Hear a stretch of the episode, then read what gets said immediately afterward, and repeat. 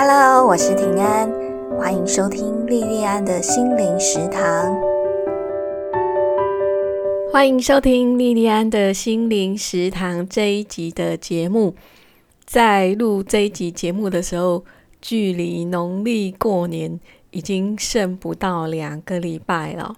不知道过农历年对你来讲有没有压力哦？前几天我在妈妈的群组里面看到一则很有趣的小文章哦。这篇小文章是在讲说新手媳妇跟老手媳妇的差别在哪里哦？你可以先想想看，说这个新手跟老手媳妇的差别在哪里？这个短文的作者，他的工作应该是那种类似像护理师那样要值班的工作哦。他先讲那个新手媳妇，新手媳妇呢，就是跟他的主管说：“你要是不把这个时段让给我的话，我就没有办法去婆家吃饭。”这样婆婆会生气，可是老手媳妇她会怎么跟主管说呢？她会跟主管说：“没问题，我最喜欢过年值班了，最好从除夕到初五都我值班，这样就不用大扫除，也不用去煮全家的年夜饭。”不知道你是新手媳妇还是老手媳妇呢？人生很难哦，对很多人来讲，人生的难处里面。婚姻占了很大的一席之地。我大学毕业不到两年的时候，那时候是在一间很大的外商的金融公司工作。那个时候跟我同办公室的一个男主管，他常常下班时间过了很久，都还留在办公室里面。可是他留在办公室里面，并不是因为工作要加班，他就只是单纯的。就是待在办公室里面不想回去。我那时候常常看到他下班以后就趴在他的办公桌上睡觉。那时候听别的同事说他的老婆很漂亮。我那时候大学刚毕业没有多久，涉世未深，也没有感情经验，所以我那时候完全没有办法理解说为什么他家里面有一个很漂亮的老婆，上了一整天的班也很累。为什么他宁愿趴在办公桌上睡觉，就是不愿意回家？后来我跟那位男主管变得很熟，很多年以后我才知道，说那个时候就是常常趴在办公桌上睡觉的那段时间，他正在跟他的那一位妻子在谈离婚。类似的状况也发生在我待的另外一间公司的女同事身上。那一位女同事她是已婚，还没有小孩，然后她也是每天都在公司里面待到很晚。可是她倒不是说她的婚姻出状况，而是因为她跟公婆住在一起，她先生天天都加班加到很晚，她不想要比她先早到家，因为如果她比她先生早到家的话，她就必须单独去面对她的公婆。我在刚结婚的前面那几年时间，日子过得还算是蛮开心的。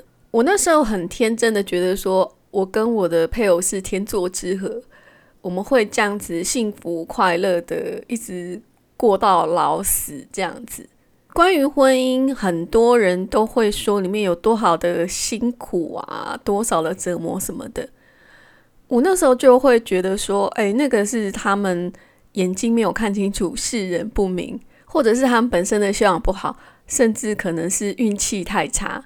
我那时候真的觉得说，婚姻生活非常的美好，尤其是冬天天气很寒冷，你在床上还有一个比自己体温还要高的人形大抱枕，整个就是很温暖、很美好。可是像这样子过得还算蛮舒服的日子，大概没有维持几年。在小朋友出生之后，照顾新生儿的累，还有那个压力，还有在还没有小孩的时候，其实我们就是把自己顾好就好了。两个人之间其实不会有太多需要共事的时候，因为关于家里面的家务，我们的标准也都蛮宽松的。可是小朋友出生之后，在育儿还有爆量的家事里面。两个人就不得不去共同合作，这时候两个人性格上的差异就会开始出来。然后这些差异会开始透过生活里面一件一件琐琐碎碎的事情，变成日常生活里面大大小小的不满跟争执。到这个时候，我才很深刻的体会到说，作家钱钟书写的《围城》的意思啊。他写说，婚姻就像围城，外面的人想进去，里面的人想出来。也是到这个时候，我才理解到说。在刚开始结婚的那几年里面，我自以为是的美好婚姻生活，那是因为我的婚姻资历还太浅。那今天要跟大家分享的书叫《你的伤只有自己懂》，这本书的作者叫洪荒，就是他的笔名哦。洪荒就在他书里面写说，人生原来不需要敌人，柴米油盐都是鬼雷。我在读这本书的时候，已经有两个小朋友，婚姻也有一定的资历，所以他讲了这一句话：“人生不需要敌人，柴米油盐都是鬼雷。”这句话，我在日复一日、几乎无法逃脱的生活里面，深切的领教了。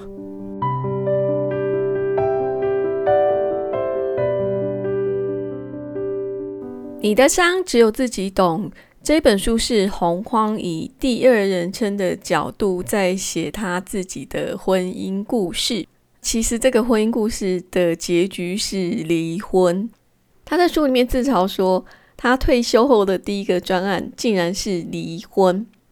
这个专案结束了一段长达四十年的感情，三十三年的婚姻。离婚后三天，他的女儿到美国念书。所以他是退休、离婚、空巢这三件事情几乎同时发生。这个是书的开场哦。在翻开书没有多久，就看到这么惨烈的状况，也会很心疼他哦。虽然开场就很惨烈哦，而且这是书写他自己离婚跟离婚后的故事。但是他整本书的感觉并没有很悲伤或者是很愤怒，相反的，我在读的时候，我觉得这是一部充满自省还有善意提醒的感人作品。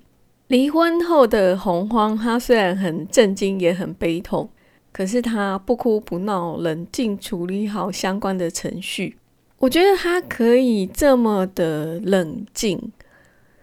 可能跟他是台大哲学研究所的学历有关，因为这个学历他拥有很深厚的中国哲学底蕴。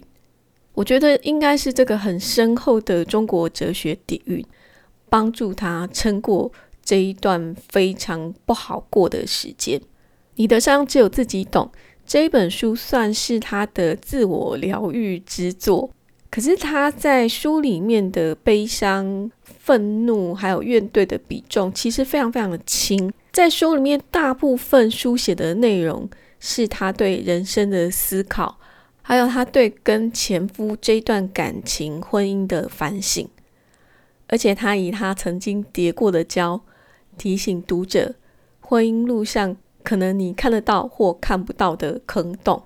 至于书里面他写到他前夫的部分，他并没有用笔去诛杀他，只是在书里面很遗憾的写说，他参与了你人生最美好的一部分，那些美好当时是真的，辛苦了，你们真的都尽力了，只是这些都过去了。洪荒他没有否认前夫曾经给予过他的好。甚至他还衷心祝福他的前夫跟他前夫后来的对象能够过着美满的生活。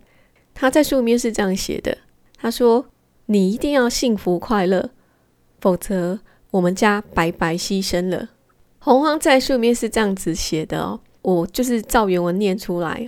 他写说：“我知道我必须活下去，而且活得更好，不是因为报复，报复带了仇恨。”仇恨会使人举步维艰，看不到世间的好花及好美。没有人值得我为他关闭感官，弃绝美善。我一定要将它放下，把它放在过去的世界。他在那四十年对我是好的，我最美的青春与他共度，把它封存在时间胶囊里，这是智慧，这是对他和对我自己的慈悲，而我必然可以在另一个没有他的世界再生。这一段是洪荒写的，他在离婚后对他前夫的一些想法哦。洪荒他在离婚后。开始辛苦的学习一个人生活，就像他在书里面写的，他之后学会了单翼飞翔，单翼就是单个翅膀哦，学会了单翼飞翔，也在单飞之后发现了这个世界的新鲜跟美好。他说，这个是他过去的婚姻生活里面不曾体验过的。在这本书里面，他除了醒思他的婚姻跟人生以外，他也写了很多很多的爱。这个是书里面非常动人的部分。关于爱，关于如何正确的爱，洪荒说：如果你真的喜欢一个人、一只猫，让他做自己，让他自由。真正的爱不是应该这样吗？控制或占有，怎么会是爱？洪荒说：“爱是一种修身，是自修也要共修，做不了自了汉。”在书里面，他还提到他的大女儿。他写这本书的时候，他的大女儿刚新婚。他提到他这个新婚的女儿，还有他这个女儿的伴侣说：“他说，爱不是自爱而已。